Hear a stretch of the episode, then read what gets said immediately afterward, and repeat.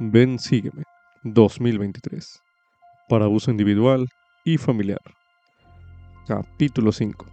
Mateo, capítulo 3. Marcos, capítulo 1.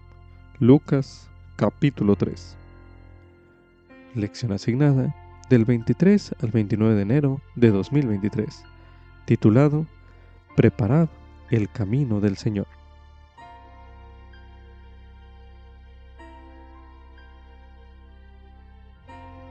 Para comenzar esta lección se recomienda lea Mateo capítulo 3, Marcos capítulo 1 y Lucas capítulo 3.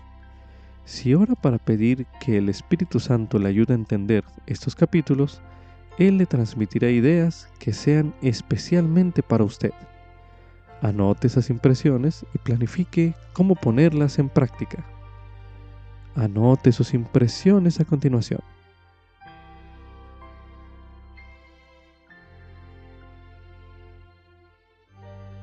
Jesucristo y su Evangelio pueden hacer que usted cambie.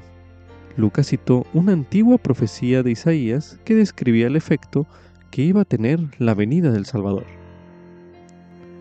Todo valle se rellenará, y se bajará todo monte y collado, y los caminos torcidos serán enderezados, y los caminos ásperos allanados.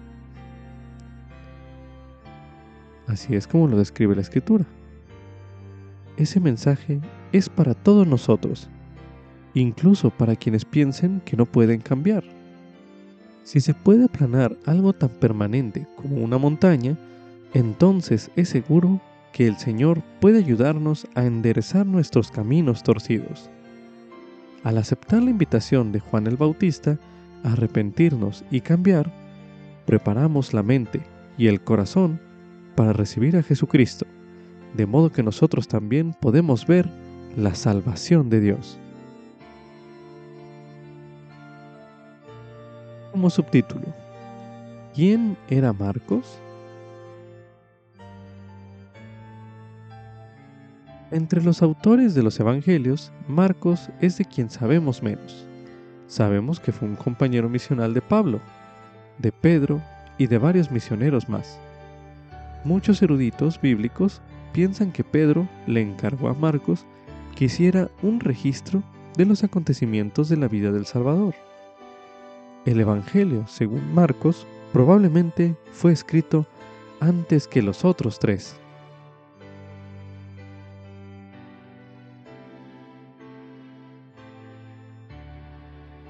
También se recomienda ver el término Marcos en la guía para el estudio de las escrituras, disponible en churchofjesuschrist.org lo cual se leerá a continuación.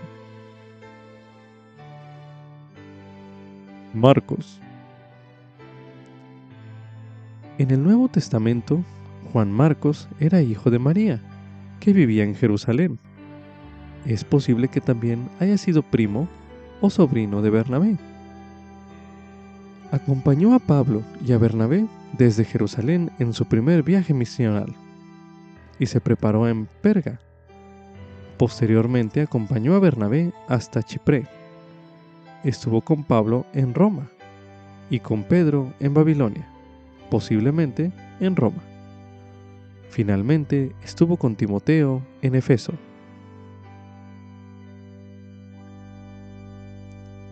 El Evangelio según Marcos.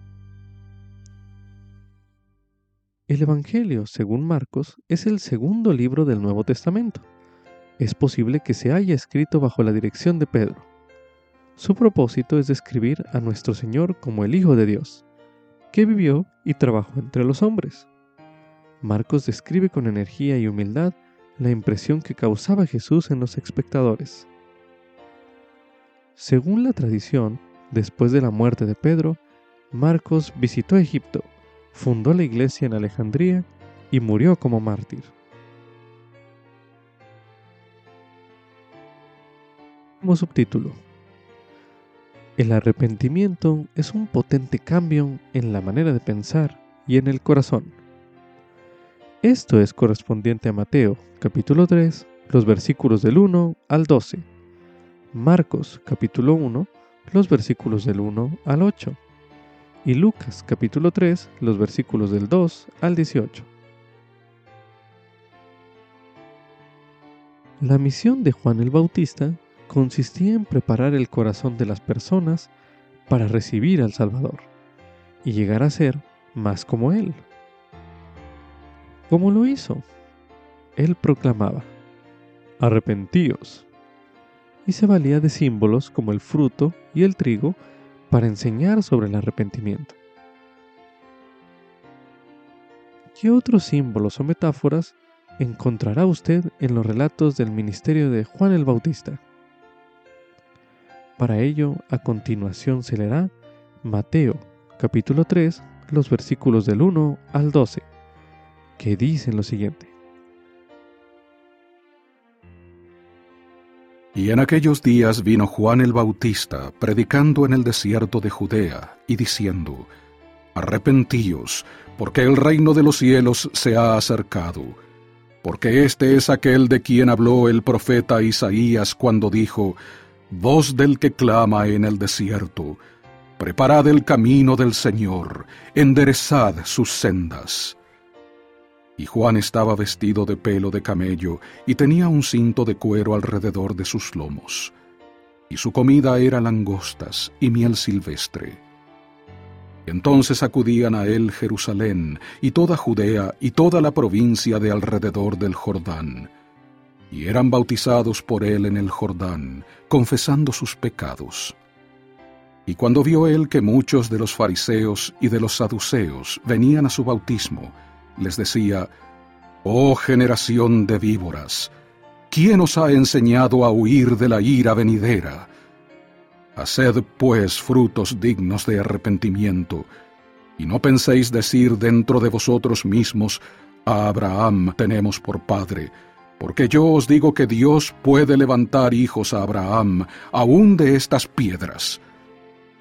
Ahora, el hacha ya está puesta a la raíz de los árboles, por tanto, todo árbol que no da buen fruto es cortado y echado al fuego.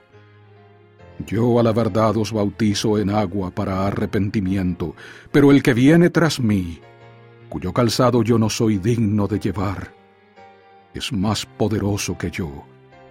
Él os bautizará con el Espíritu Santo y con fuego.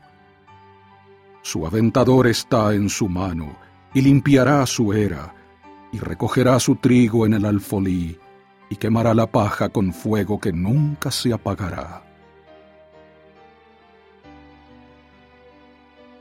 Continuación se leerá Marcos capítulo 1, los versículos del 1 al 8, que dicen lo siguiente. Principio del Evangelio de Jesucristo, Hijo de Dios como está escrito en Isaías el profeta, He aquí, yo envío a mi mensajero delante de tu faz, que preparará tu camino delante de ti. Voz del que clama en el desierto, preparad el camino del Señor, enderezad sus sendas. Bautizaba Juan en el desierto y predicaba el bautismo de arrepentimiento para remisión de pecados, y salía a él toda la provincia de Judea, y los de Jerusalén, y eran todos bautizados por él en el río Jordán, confesando sus pecados. Y Juan andaba vestido de pelo de camello y con un cinto de cuero alrededor de sus lomos, y comía langostas y miel silvestre. Y predicaba diciendo, Viene tras mí el que es más poderoso que yo, a quien no soy digno de desatar, encorvado, la correa de sus sandalias yo a la verdad os he bautizado con agua, mas Él os bautizará con el Espíritu Santo. Continuación se leerá en Lucas capítulo 3, los versículos del 2 al 18, que dicen lo siguiente. Siendo sumos sacerdotes Anás y Caifás, vino la palabra de Dios a Juan, hijo de Zacarías, en el desierto y él fue por toda la región circunvecina del Jordán predicando el bautismo del arrepentimiento para la remisión de pecados, como está escrito en el libro de las palabras del profeta Isaías, que dice, Voz del que clama en el desierto, preparad el camino del Señor, enderezad sus sendas. Todo valle se rellenará, y se bajará todo monte y collado, y los caminos torcidos serán enderezados, y los caminos ásperos allanados, y verá toda carne la salvación de Dios. Y decía a las multitudes que salían para ser bautizadas por él, Oh generación de víboras, ¿quién os enseñó a huir de la ira que vendrá? Haced pues frutos dignos de arrepentimiento, y no comencéis a decir dentro de vosotros mismos, tenemos a Abraham por padre, porque os digo que Dios puede, aun de estas piedras, levantar hijos a Abraham. Y ya también el hacha está puesta a la raíz de los árboles. Por tanto, todo árbol que no da buen fruto es cortado y echado al fuego. Y la gente le preguntaba diciendo, Pues, ¿qué haremos? Y respondiendo les decía, El que tiene dos túnicas, dé al que no tiene, y el que tiene que comer, haga lo mismo. Y vinieron también unos publicanos para ser bautizados y le dijeron, Maestro, ¿qué haremos? Y él les dijo, No exijáis más de lo que os está ordenado. Y le preguntaron también unos soldados diciendo, ¿Y nosotros qué haremos? Y les dijo, No hagáis extorsión a nadie ni calumniéis, y contentaos con vuestro salario. Y estando el pueblo a la expectativa, se preguntaban todos en sus corazones si acaso Juan sería el Cristo. Respondió Juan diciendo a todos, Yo a la verdad os bautizo en agua, mas viene uno más poderoso que yo, de quien no soy digno de desatar la correa de su calzado. Él os bautizará con el Espíritu Santo y con fuego. Su aventador está en su mano, y limpiará su era, y recogerá el trigo en su alfolí, y quemará la paja en un fuego que nunca se apagará y con otras muchas exhortaciones anunciaba las buenas nuevas al pueblo.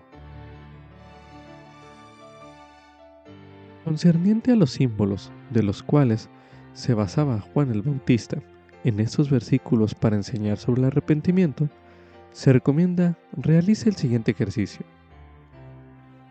En su ejemplar de escrituras o conforme se haya leído en este bloque de lectura, márquelos o haga dibujos acerca de ellos y medite a continuación. ¿Qué enseñan esos símbolos acerca de la doctrina y la necesidad del arrepentimiento? Medite brevemente.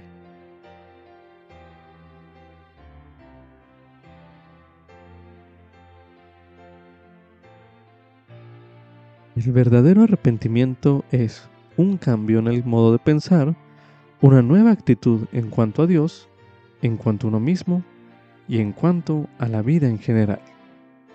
Implica que la persona entregue su corazón y su voluntad a Dios.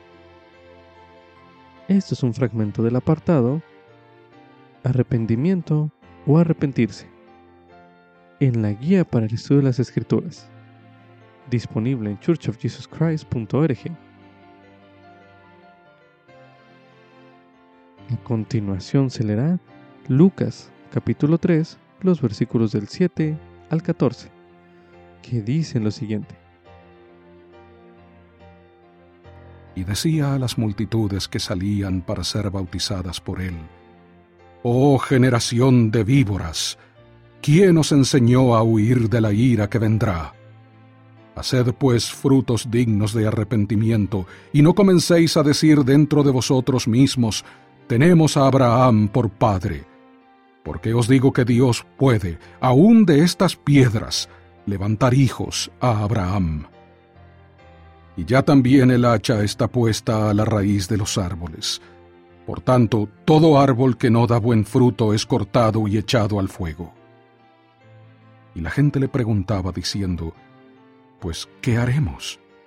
Y respondiendo les decía, El que tiene dos túnicas, dé al que no tiene, y el que tiene que comer, haga lo mismo. Y vinieron también unos publicanos para ser bautizados y le dijeron, Maestro, ¿qué haremos?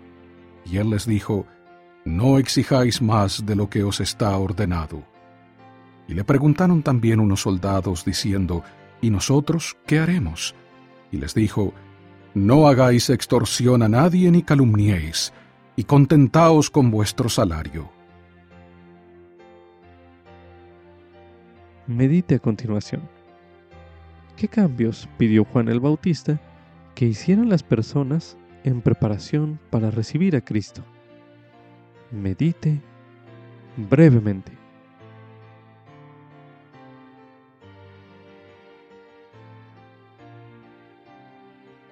Ahora medite. ¿Cómo se aplica este consejo a usted? Medite nuevamente.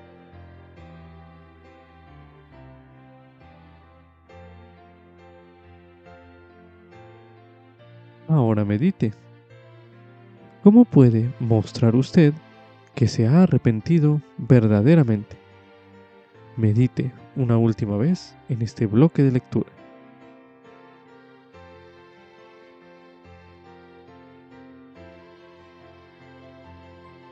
También se recomienda estudiar el mensaje Podemos actuar mejor y ser mejores por el presidente Russell M. Nelson mensaje pronunciado en la Conferencia General de abril de 2019, el cual escucharemos a continuación. Mis queridos hermanos, es inspirador contemplar esta vasta congregación de poseedores del sacerdocio del batallón del Señor. Qué poderosa fuerza para bien son ustedes. Los amamos.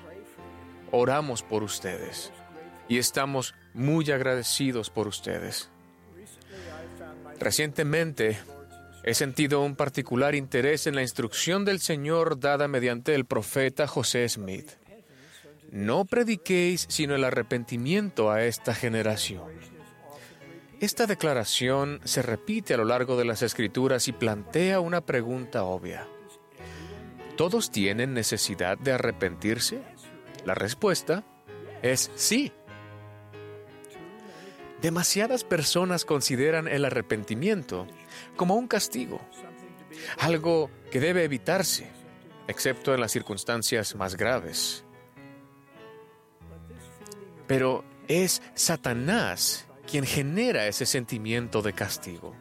Él trata de impedir que miremos hacia Jesucristo, que espera con los brazos abiertos, con la esperanza y disposición de sanarnos, perdonarnos limpiarnos, fortalecernos, purificarnos y santificarnos. La palabra arrepentimiento en el Nuevo Testamento en griego es metanoeo. El prefijo meta significa cambio. El sufijo noeo se relaciona con palabras griegas que significan mente, conocimiento, espíritu y aliento. Por tanto, cuando Jesús nos pide a ustedes y a mí que nos arrepintamos, nos invita a cambiar nuestra mente, conocimiento, espíritu, incluso cómo respiramos. Nos pide que cambiemos la forma en que amamos, pensamos, servimos, pasamos el tiempo, tratamos a nuestra esposa, enseñamos a nuestros hijos y aún cómo cuidamos nuestro cuerpo. Nada es más liberador, más ennoblecedor, ni más crucial para nuestro progreso individual que centrarse con regularidad a diario en el arrepentimiento.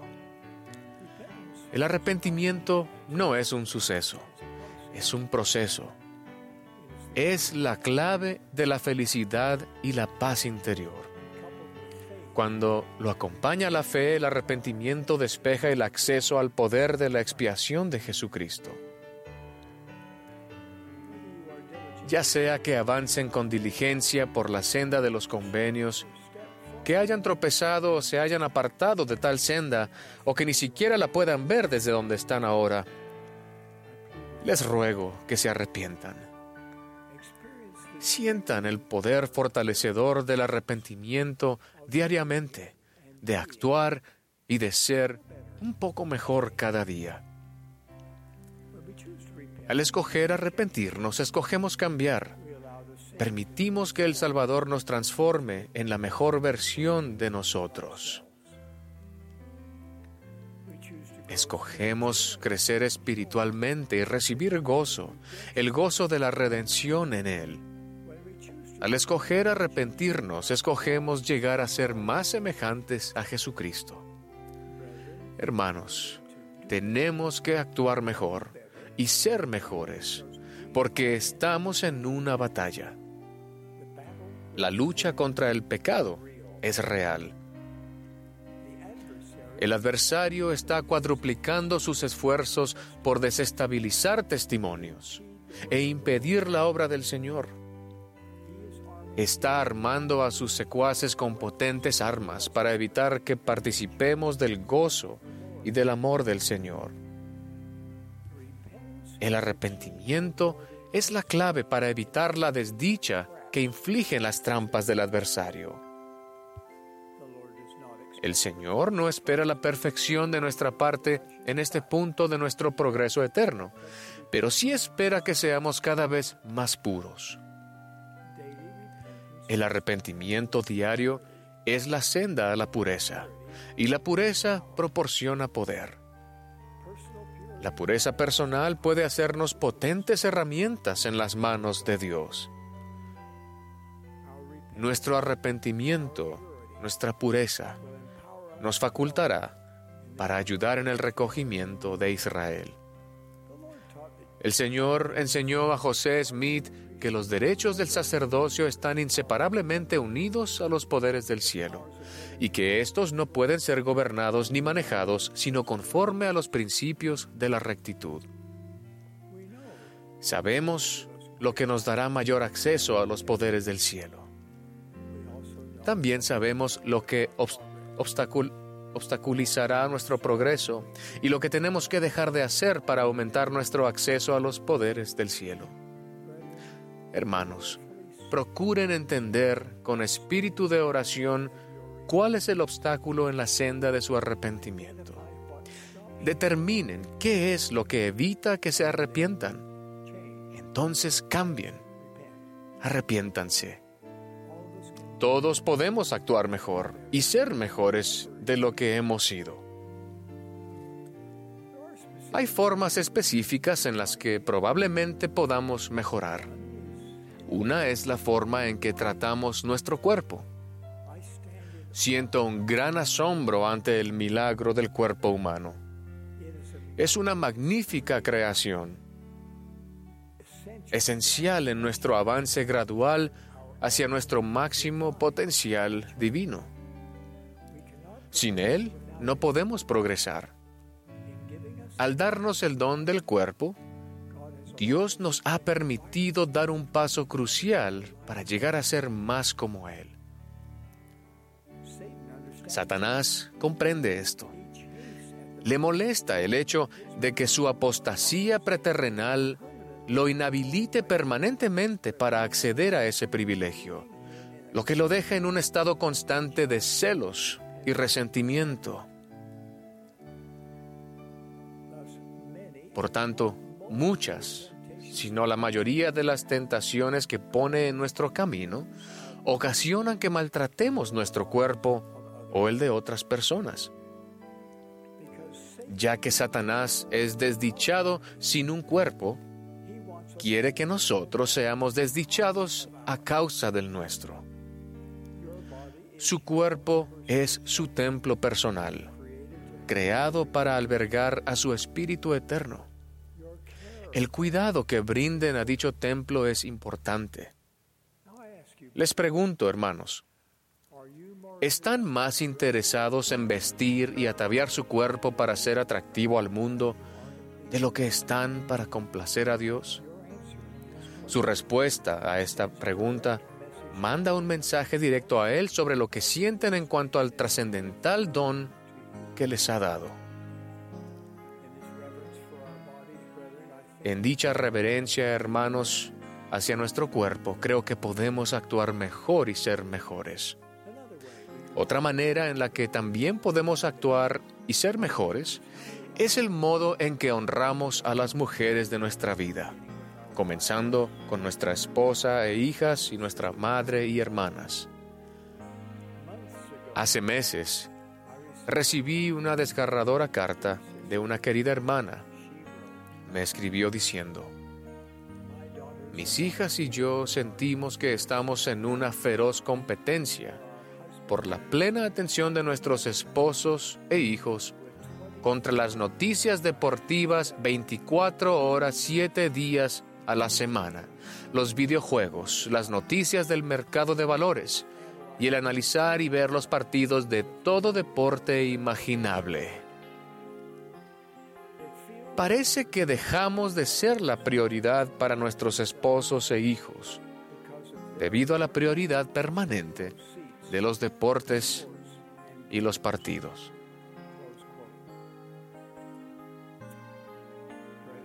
Hermanos, su primer y principal deber como poseedor del sacerdocio es amar y cuidar de su esposa. Lleguen a ser uno con ella, sean su compañero, facilítenle a ella querer ser la suya Ningún otro interés en la vida debe cobrar prioridad por encima de edificar una relación eterna con ella. Nada en el televisor, los dispositivos móviles ni las computadoras es más importante que el bienestar de ella. Hagan un inventario de cómo utilizan su tiempo y a qué dedican sus energías. Esto les indicará dónde está su corazón. Oren para tener el corazón en sintonía con el de su esposa. Procuren brindarle dicha. Busquen su consejo y escuchen. Sus sugerencias mejorarán el proceder de ustedes.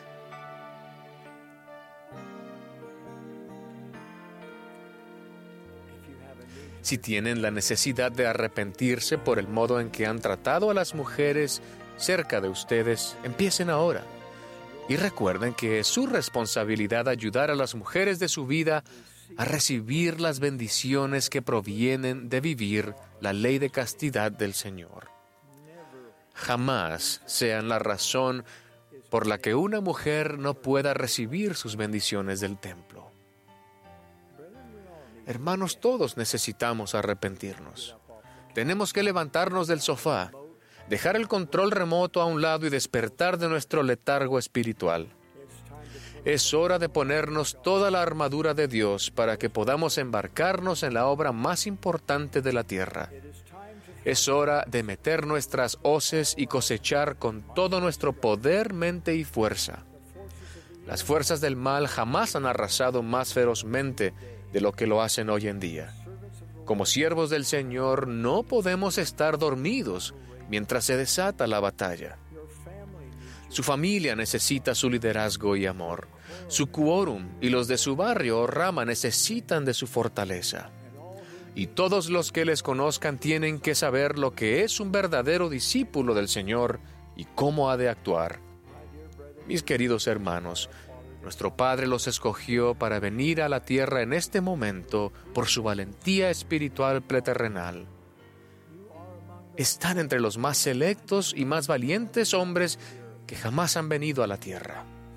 Satanás sabe quiénes eran y quiénes son en la, y quiénes eran en la vida preterrenal y entiende la obra que debe hacerse antes de que el Salvador regrese y tras milenios de practicar sus astutos artificios, el adversario es experimentado y pertinaz. Afortunadamente el sacerdocio que poseemos es mucho más fuerte que las acechanzas del adversario. Les ruego que sean los hombres y los hombres jóvenes que el Señor necesita que sean. Centren su atención en el arrepentimiento diario como una parte integral de su vida que puedan ejercer el sacerdocio con más poder que nunca. Es la única forma de que se mantengan a ustedes y a su familia a salvo espiritualmente en los difíciles días que vendrán. El Señor necesita hombres desinteresados que pongan el bien de otras personas por encima del propio. Necesita hombres que se empeñen deliberadamente en oír la voz del Espíritu con claridad. Necesita hombres del convenio que guarden sus convenios con integridad. Necesita hombres que estén determinados a mantenerse sexualmente puros.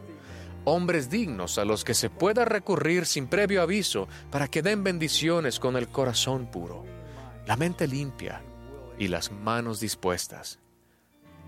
El Señor necesita hombres ansiosos por arrepentirse, hombres con afán de servir y de ser parte del batallón del Señor, de dignos poseedores del sacerdocio. Los bendigo para que lleguen a ser esos hombres. Los bendigo con el valor de arrepentirse a diario y aprender cómo ejercer el poder del sacerdocio en pleno. Los bendigo para comunicar el amor del Salvador a su esposa e hijos y a todos los que les conozcan. Les bendigo para que actúen mejor y sean mejores. Y les bendigo para que al hacer esos esfuerzos experimenten milagros en su vida. Estamos embarcados en la obra del Dios Todopoderoso. Jesús es el Cristo. Nosotros somos sus siervos. De ello testifico en el nombre de Jesucristo. Amén.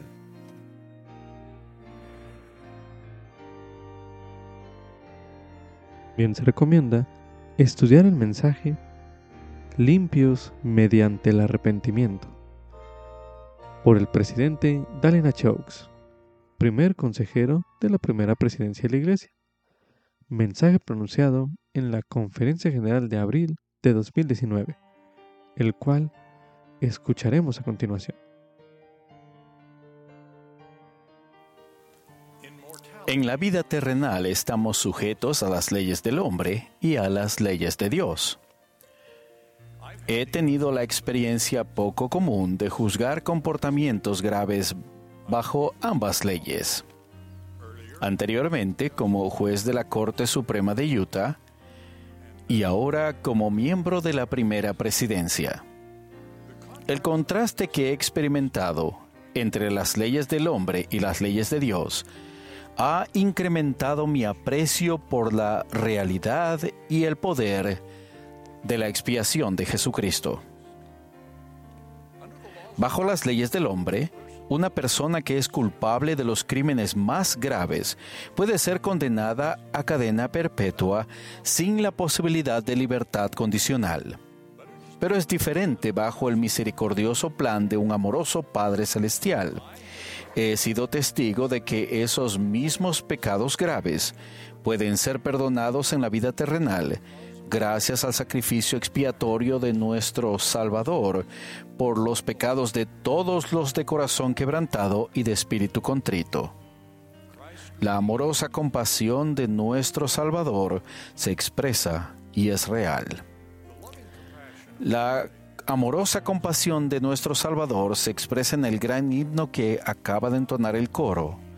Venid a Cristo, Él os atiende, aún en sendas de la maldad. Con infinito amor Él os busca y os dará su verdad. El sacrificio expiatorio de Jesucristo abre la puerta a fin de que todo hombre se arrepienta y venga a Él. El libro de Alma menciona el arrepentimiento y el perdón, incluso de quienes habían sido un pueblo inicuo y sanguinario.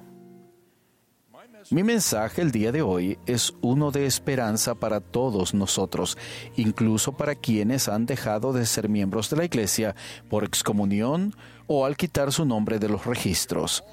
Todos somos pecadores que podemos ser limpiados mediante el arrepentimiento. El arrepentirse del pecado no es fácil, enseñó el de Russell M. Nelson en una conferencia general anterior, pero el galardón vale el precio que se paga. El arrepentimiento comienza con nuestro Salvador y es un gozo, no una carga. En el devocional de Navidad de diciembre pasado, el presidente Nelson enseñó el verdadero arrepentimiento no es un acontecimiento, es un privilegio interminable. Es fundamental para el progreso y para tener una conciencia tranquila, consuelo y alegría. Algunas de las enseñanzas más grandes sobre el arrepentimiento se encuentran en el Sermón de Alma en el libro de Mormón a los miembros de la iglesia, a quienes más adelante describió en un estado de tanta incredulidad, envanecidos con el orgullo, y cuyos corazones estaban puestos en las riquezas y las vanidades del mundo.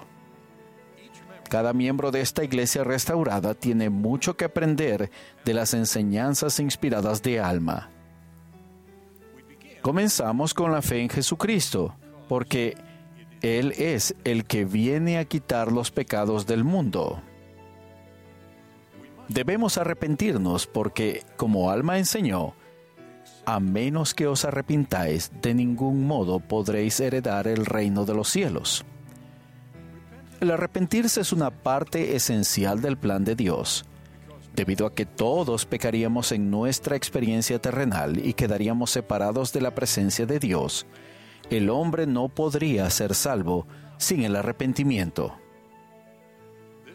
Eso se ha enseñado desde el principio. El Señor le mandó a Adán, Enséñalo pues a tus hijos que es preciso que todos los hombres en todas partes se arrepientan o de ninguna manera heredarán el reino de Dios, porque ninguna cosa inmunda puede morar allí ni morar en su presencia. Debemos arrepentirnos de todos nuestros pecados, de todas nuestras acciones o falta de acciones contrarias a los mandamientos de Dios. Nadie está exento. Apenas anoche el presidente Nelson nos hizo un desafío. Hermanos, todos necesitamos arrepentirnos. Para ser limpios mediante el arrepentimiento debemos abandonar nuestros pecados y confesarlos al Señor y a su juez terrenal cuando se requiera. Alma enseñó que debemos también hacer obras de rectitud. Todo eso es parte de la frecuente invitación en las Escrituras de venir a Cristo. Es necesario que participemos a la Santa Cena cada día de reposo en esa ordenanza concertamos convenios y recibimos bendiciones que nos ayudan a vencer todos los hechos y deseos que nos mantienen alejados de la perfección que nuestro Padre, nuestro Salvador, nos invita a lograr. Conforme nos abstengamos de toda impiedad y amemos a Dios con todo nuestro poder, mente y fuerza, entonces podremos ser perfectos en Cristo y ser santificados mediante el derramamiento de su sangre para llegar a ser santos sin mancha. ¡Qué promesa! ¡Qué milagro! ¡Qué bendición! Un propósito del plan de Dios para esta experiencia terrenal es probarnos para ver si haremos todas las cosas que el Señor nuestro Dios nos mandare. Como parte de ese plan, somos responsables ante Dios y ante sus siervos escogidos, y esa responsabilidad abarca juicios tanto terrenales como divinos. En la iglesia del Señor, los juicios terrenales de los miembros o futuros miembros los realizan líderes que buscan guía divina.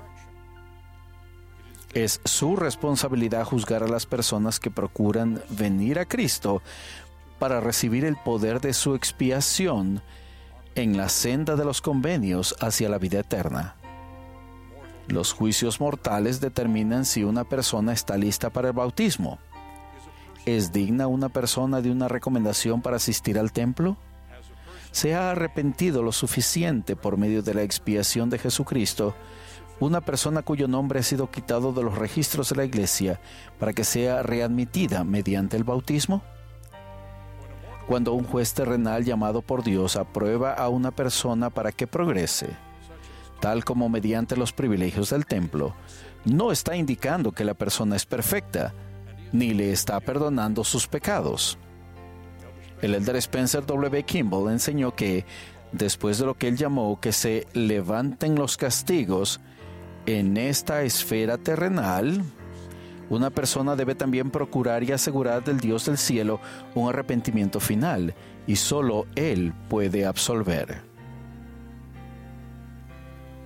Si no hay arrepentimiento de hechos y deseos pecaminosos al llegar el juicio final, una persona impenitente permanecerá impura.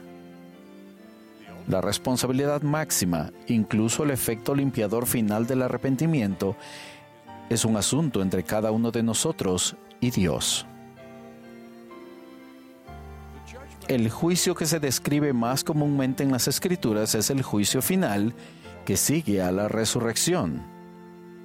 Muchos pasajes de las escrituras indican que todos compareceremos ante el tribunal de Cristo para ser juzgados de acuerdo con las obras que se han hecho en el cuerpo mortal. Todos serán juzgados según sus obras y según los deseos de sus corazones. El objetivo de ese juicio final es determinar si hemos logrado lo que Alma describe como un potente cambio en nuestros corazones, habiéndonos convertido en nuevas criaturas, no teniendo más disposición a obrar mal, sino a hacer lo bueno continuamente. El juez de eso es nuestro Salvador Jesucristo.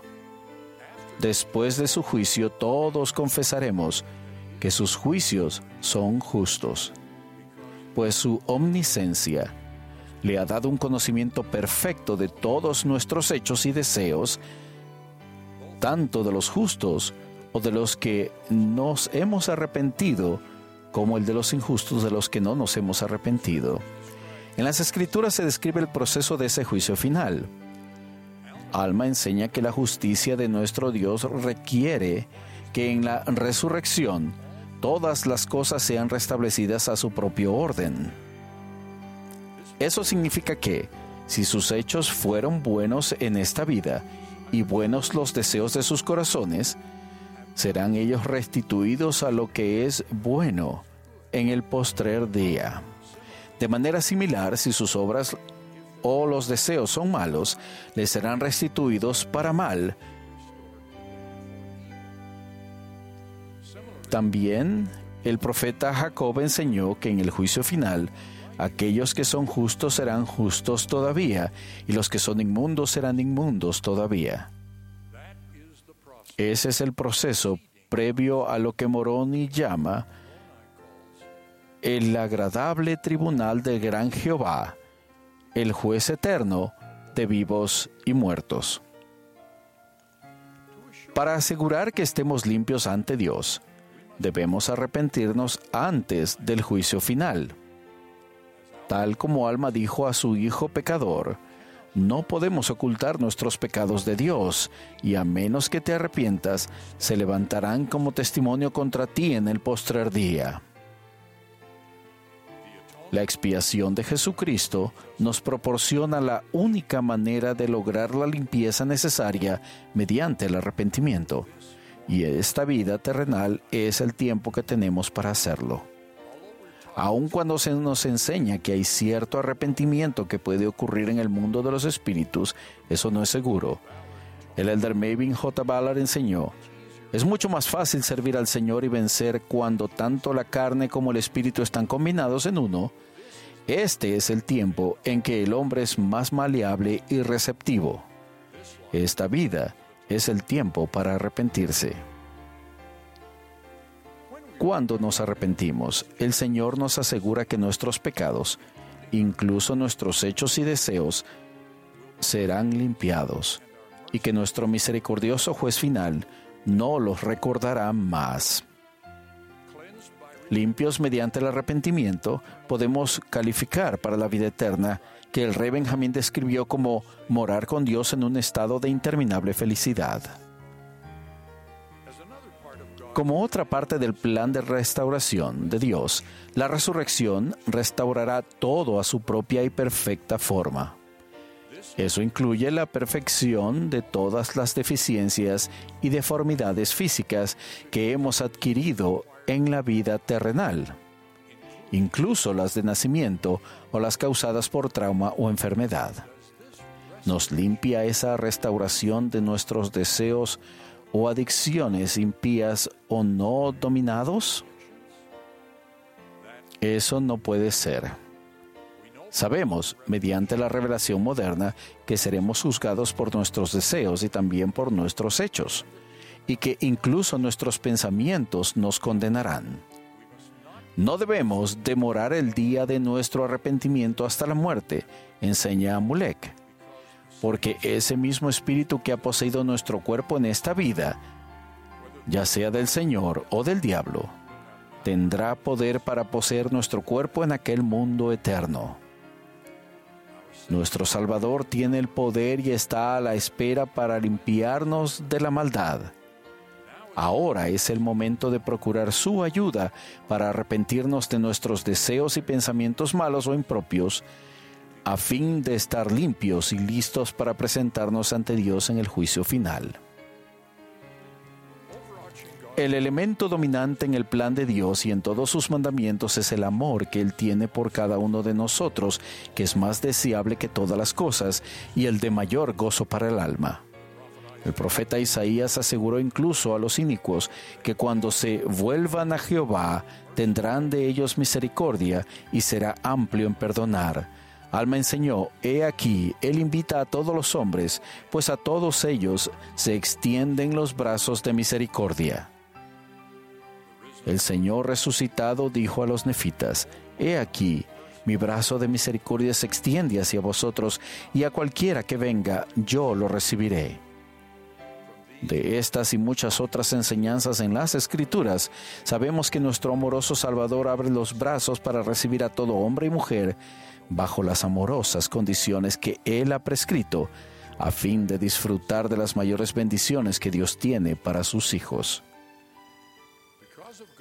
Gracias al plan de Dios y a la expiación de Jesucristo, testifico con un fulgor perfecto de esperanza que Dios nos ama y que efectivamente podemos ser limpios mediante el proceso del arrepentimiento. Se nos promete que, si marchamos adelante deleitándonos en la palabra de Cristo y perseveramos hasta el fin, he aquí así dice el Padre, tendréis la vida eterna. Que así sea para todos es mi súplica y mi oración, en el nombre de Jesucristo. Amén.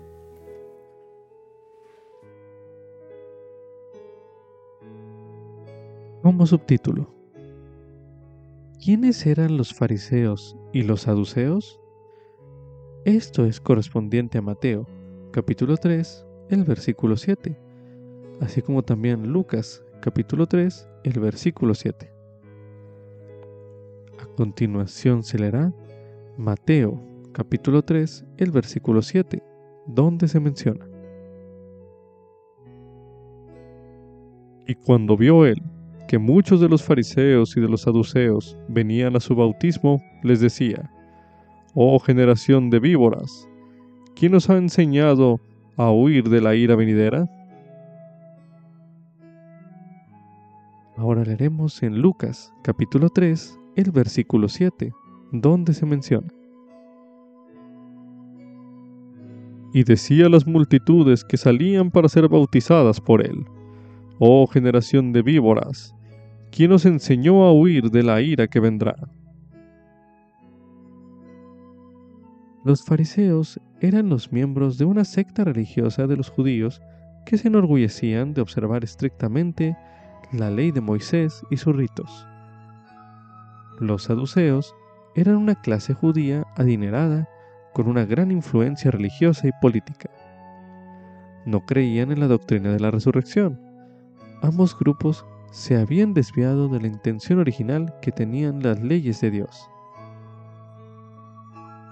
Continuación se leerá en Mateo capítulo 23 los versículos del 23 al 28, que dicen lo siguiente.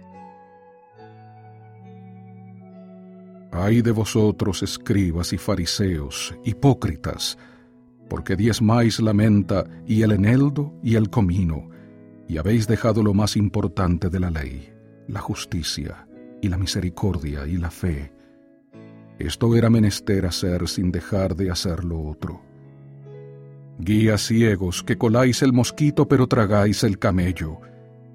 Ay de vosotros, escribas y fariseos, hipócritas, porque limpiáis lo que está fuera del vaso y del plato, pero por dentro estáis llenos de robo y de injusticia.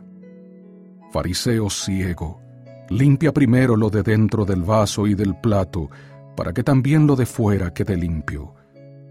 Ay de vosotros, escribas y fariseos, hipócritas, porque sois semejantes a sepulcros blanqueados que por fuera, a la verdad, se muestran hermosos, pero por dentro están llenos de huesos de muertos y de toda inmundicia. Así también vosotros por fuera, a la verdad, os mostráis justos a los hombres, pero por dentro estáis llenos de hipocresía e iniquidad. También se recomienda estudiar el término fariseos en la guía para el sur de las escrituras, el cual escucharemos a continuación. Fariseos. Los fariseos en el Nuevo Testamento es el nombre de una secta religiosa de los judíos, cuyo significado indica que eran separatistas. Se jactaban de su estricta observancia de la ley de Moisés y del cuidado con que evitaban todo contacto con los gentiles. Creían en la vida después de la muerte, en la resurrección y en la existencia de ángeles y espíritus. Sostenían la autoridad de la ley y la tradición oral como de igual valor que la ley escrita. La intención de sus enseñanzas era reducir la religión a la observancia de reglas y fomentar el orgullo espiritual. Ellos fueron la causa de que muchos judíos dudaran de Cristo y de su Evangelio.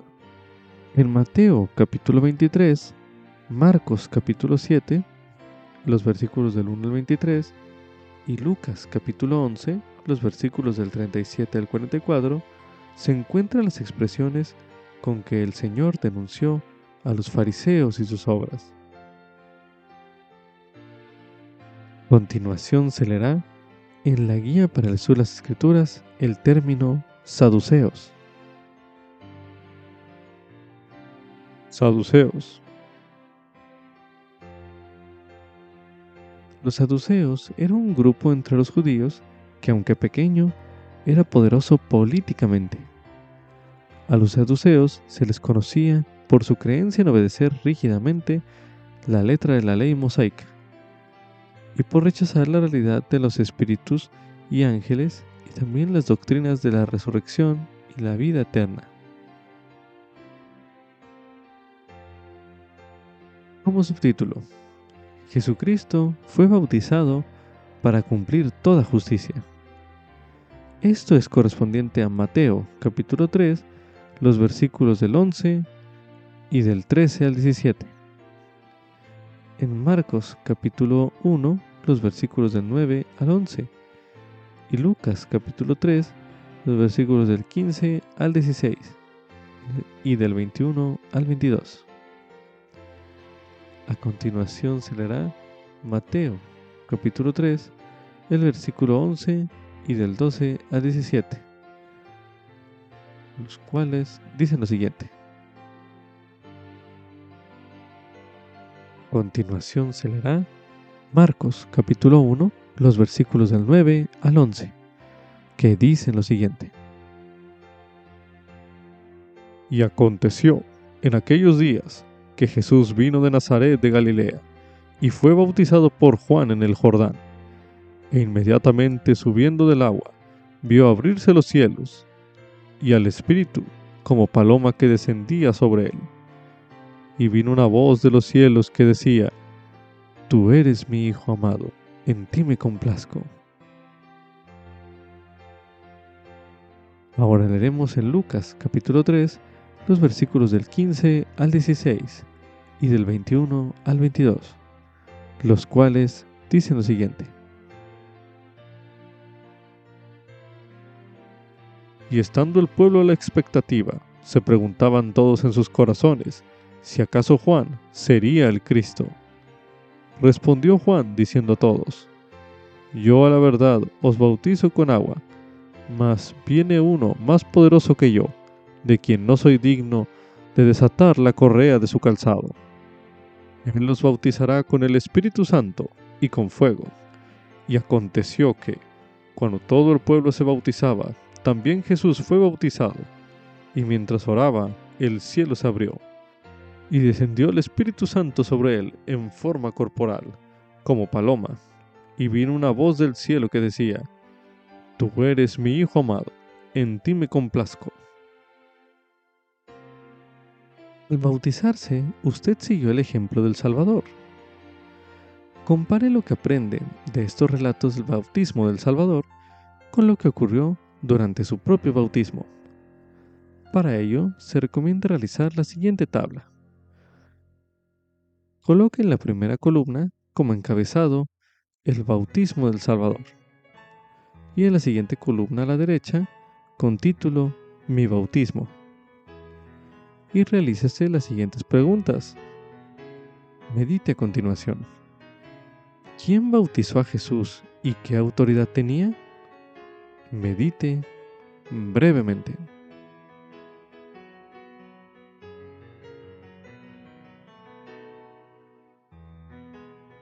Ahora, en la siguiente columna, anote lo siguiente y medite a continuación. ¿Quién le bautizó a usted y qué autoridad tenía?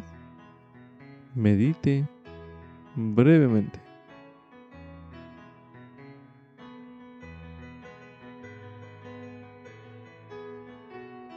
Ahora medite. ¿Dónde fue bautizado Jesús? Medite nuevamente.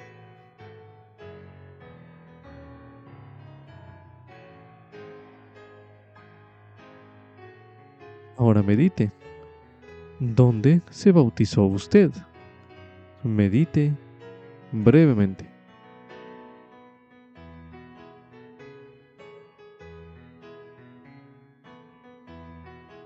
Ahora medite. ¿Cómo fue bautizado Jesús? medite brevemente.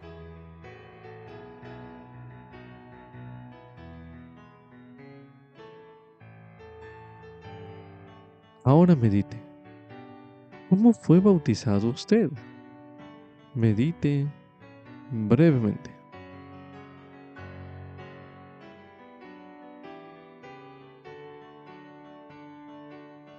Ahora medite. ¿Por qué se bautizó Jesucristo? Medite brevemente.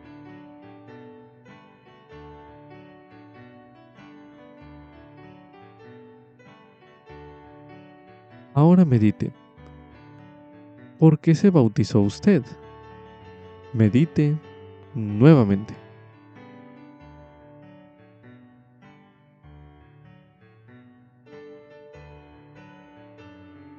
Ahora medite. ¿De qué modo mostró el Padre Celestial que estaba complacido con Jesús? Medite nuevamente.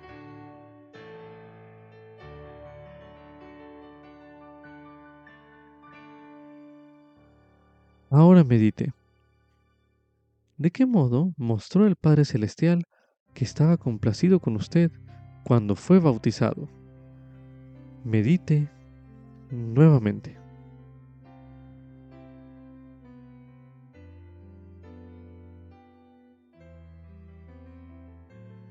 Ahora medite.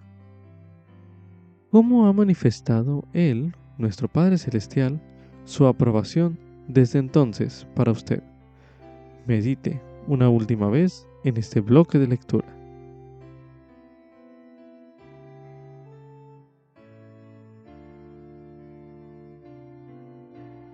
continuación se leerá Segundo Nefi, capítulo 31. Y ahora, amados hermanos míos, yo, Nefi, ceso de profetizaros, y no puedo escribir sino unas cuantas cosas que de cierto sé que han de acontecer. Ni tampoco puedo escribir más que unas pocas de las palabras de mi hermano Jacob.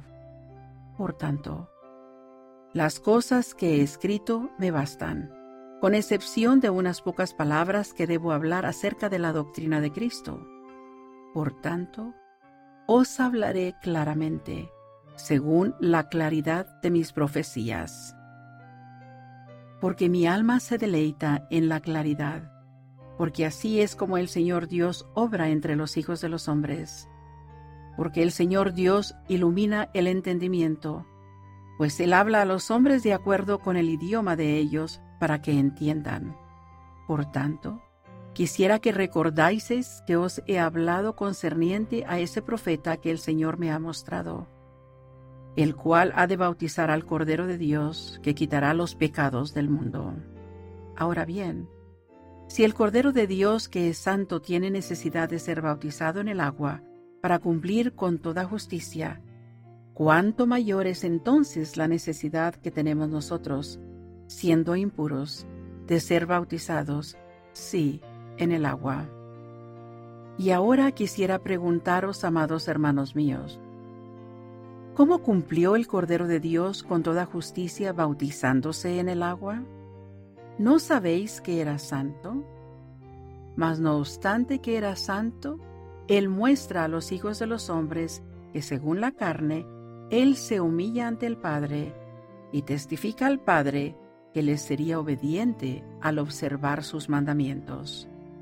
Por tanto, después que fue bautizado con agua, el Espíritu Santo descendió sobre él en forma de paloma. Y además, esto muestra a los hijos de los hombres la angostura de la senda y la estrechez de la puerta por la cual ellos deben entrar, habiéndoles él puesto el ejemplo por delante. Y dijo a los hijos de los hombres, Seguidme. Por tanto, mis amados hermanos, podemos seguir a Jesús a menos que estemos dispuestos a guardar los mandamientos del Padre. Y el Padre dijo, Arrepentíos, arrepentíos, y sed bautizados en el nombre de mi amado Hijo. Y además vino a mí la voz del Hijo diciendo, A quien se bautice en mi nombre, el Padre dará el Espíritu Santo como a mí. Por tanto, seguidme y haced las cosas que me habéis visto hacer. Por tanto, amados hermanos míos, sé que si seguís al Hijo con íntegro propósito de corazón, sin acción hipócrita y sin engaño ante Dios, sino con verdadera intención, arrepintiéndoos de vuestros pecados, testificando al Padre que estáis dispuestos a tomar sobre vosotros el nombre de Cristo por medio del bautismo. Sí, siguiendo a vuestro Señor y Salvador y descendiendo al agua según su palabra, He aquí, entonces recibiréis el Espíritu Santo.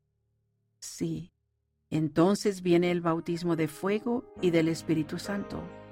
Y entonces podéis hablar con lengua de ángeles y prorrumpir en alabanzas al Santo de Israel. Mas he aquí, amados hermanos míos, así vino a mí la voz del Hijo diciendo, después de haberos arrepentido de vuestros pecados y testificado al Padre por medio del bautismo de agua, que estáis dispuestos a guardar mis mandamientos, y habéis recibido el bautismo de fuego y del Espíritu Santo, y podéis hablar con una nueva lengua, sí, con la lengua de ángeles. Si después de esto me negáis, mejor os habría sido no haberme conocido. Y oí la voz del Padre que decía, Sí, las palabras de mi amado son verdaderas y fieles. Aquel que persevere hasta el fin, éste será salvo. Y ahora bien, amados hermanos míos, por esto sé que a menos que el hombre persevere hasta el fin, siguiendo el ejemplo del Hijo del Dios viviente, no puede ser salvo. Por tanto, haced las cosas que os he dicho que he visto que hará vuestro Señor y Redentor. Porque por esta razón se me han mostrado, para que sepáis cuál es la puerta por la que debéis entrar. Porque la puerta por la cual debéis entrar es el arrepentimiento y el bautismo en el agua. Y entonces viene una remisión de vuestros pecados por fuego y por el Espíritu Santo y entonces os halláis en este estrecho y angosto camino que conduce a la vida eterna. Si habéis entrado por la puerta, habéis obrado de acuerdo con los mandamientos del Padre y del Hijo, y habéis recibido el Espíritu Santo, que da testimonio del Padre y del Hijo, para que se cumpla la promesa hecha por Él, que lo recibiríais si entrabais en la senda. Y ahora bien, amados hermanos míos, después de haber entrado en esta estrecha y angosta senda, quisiera preguntar si ya quedó hecho todo. Y aquí Os digo que no, porque no habéis llegado hasta aquí sino por la palabra de Cristo, con fe inquebrantable en Él, confiando íntegramente en los méritos de aquel que es poderoso para salvar. Por tanto, debéis seguir adelante con firmeza en Cristo, teniendo un fulgor perfecto de esperanza y amor por Dios y por todos los hombres. Por tanto, si marcháis adelante, deleitándoos en la palabra de Cristo, y perseveráis hasta el fin, he aquí, así dice el Padre, tendréis la vida eterna. Y ahora bien, amados hermanos míos, esta es la senda, y no hay otro camino ni nombre dado debajo del cielo por el cual el hombre pueda salvarse en el reino de Dios. Y ahora bien, he aquí, esta es la doctrina de Cristo y la única y verdadera doctrina del Padre, y del Hijo, y del Espíritu Santo, que son un Dios sin fin. Amén. continuación se leerá Mosía, capítulo 18, los versículos del 8 al 11, que dicen lo siguiente.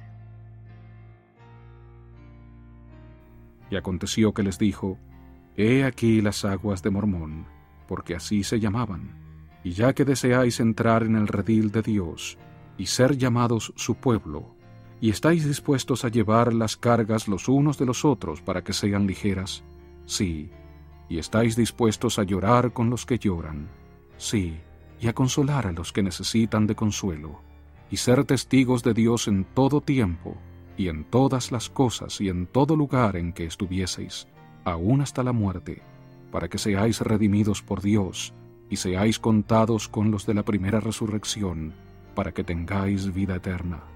Os digo ahora, si este es el deseo de vuestros corazones, ¿Qué os impide ser bautizados en el nombre del Señor, como testimonio ante Él de que habéis concertado un convenio con Él, de que lo serviréis y guardaréis sus mandamientos, para que Él derrame su espíritu más abundantemente sobre vosotros?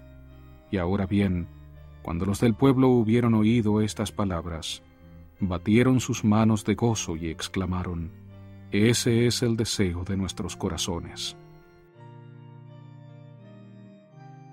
Ahora leeremos en Doctrina y Convenios, en la sección 20, los versículos 37 y del 68 al 74, que dicen lo siguiente.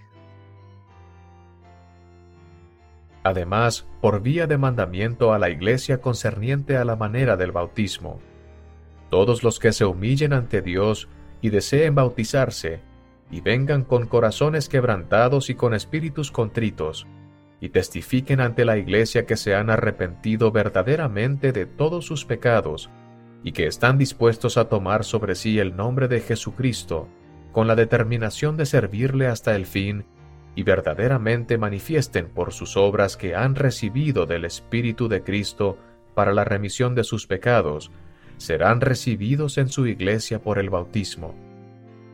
El deber de los miembros después de ser recibidos por el bautismo los élderes o los presbíteros deben disponer de tiempo suficiente para explicar al entendimiento de los miembros todas las cosas concernientes a la Iglesia de Cristo, antes que éstos tomen la Santa Cena y sean confirmados por la imposición de las manos de los élderes, a fin de que se hagan todas las cosas en orden. Y los miembros manifestarán ante la Iglesia, así como ante los élderes, por su andar y conversación piadosos, que son dignos de ello, andando en santidad delante del Señor, para que haya obras y fe, de acuerdo con las santas escrituras. Todo miembro de la Iglesia de Cristo que tenga hijos deberá traerlos a los élderes ante la Iglesia, quienes les impondrán las manos en el nombre de Jesucristo y los bendecirán en su nombre. Nadie puede ser recibido en la Iglesia de Cristo a no ser que haya llegado a la edad de responsabilidad ante Dios y sea capaz de arrepentirse. El bautismo se debe administrar de la siguiente manera a todos los que se arrepientan. El que es llamado por Dios y tiene autoridad de Jesucristo para bautizar, entrará en el agua con la persona que se haya presentado para el bautismo, y dirá, llamándola por su nombre, habiendo sido comisionado por Jesucristo, Yo te bautizo en el nombre del Padre, y del Hijo, y del Espíritu Santo. Amén. Entonces la sumergirá en el agua y saldrán del agua. También se recomienda ver el video El bautismo de Jesús. Un video disponible en laiglesiadejesucristo.org. Como subtítulo, los miembros de la Trinidad son tres seres separados. Esto es correspondiente a Mateo capítulo 3, los versículos del 16 al 17. Marcos capítulo 1, los versículos del 9 al 11. Y Lucas capítulo 3, los versículos del 21 al 22. A continuación se leerá Mateo capítulo 3, los versículos del 16 al 17, que dicen lo siguiente.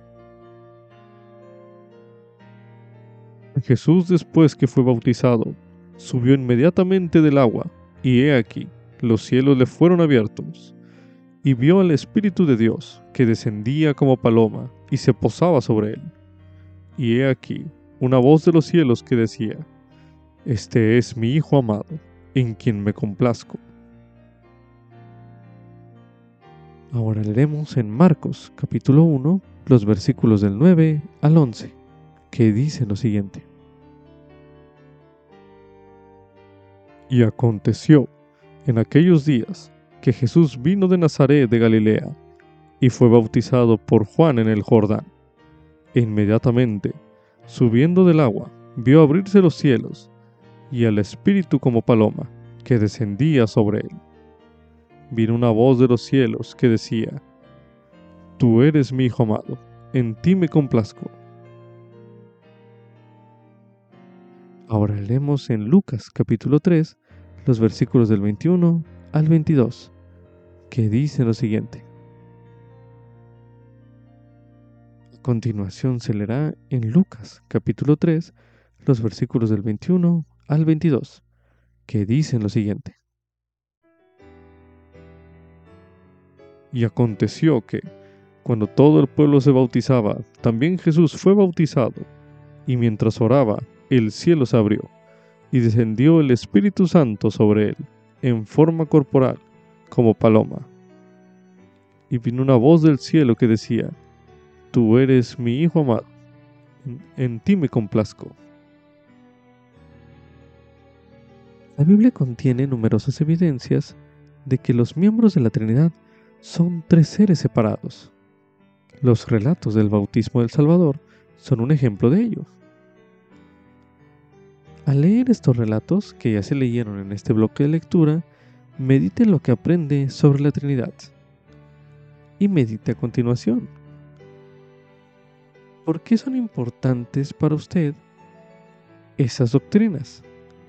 Medite una última vez en este bloque de lectura.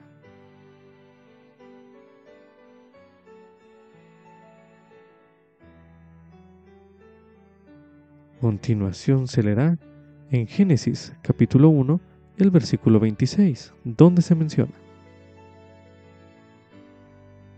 Y dijo Dios, hagamos al hombre a nuestra imagen, conforme a nuestra semejanza, y tenga dominio sobre los peces del mar, y sobre las aves de los cielos, y sobre las bestias, y sobre toda la tierra, y sobre todo animal que se arrastra sobre la tierra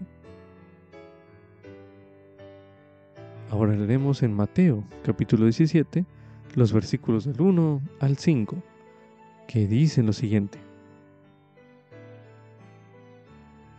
Y después de seis días, Jesús tomó consigo a Pedro y a Jacobo y a Juan su hermano, y los llevó aparte a un monte alto, y se transfiguró delante de ellos, y resplandeció su rostro como el sol, y sus vestidos se hicieron blancos como la luz. Y he aquí, se les aparecieron Moisés y Elías hablando con él. Y respondiendo Pedro, dijo a Jesús, Señor, bueno es que estemos aquí.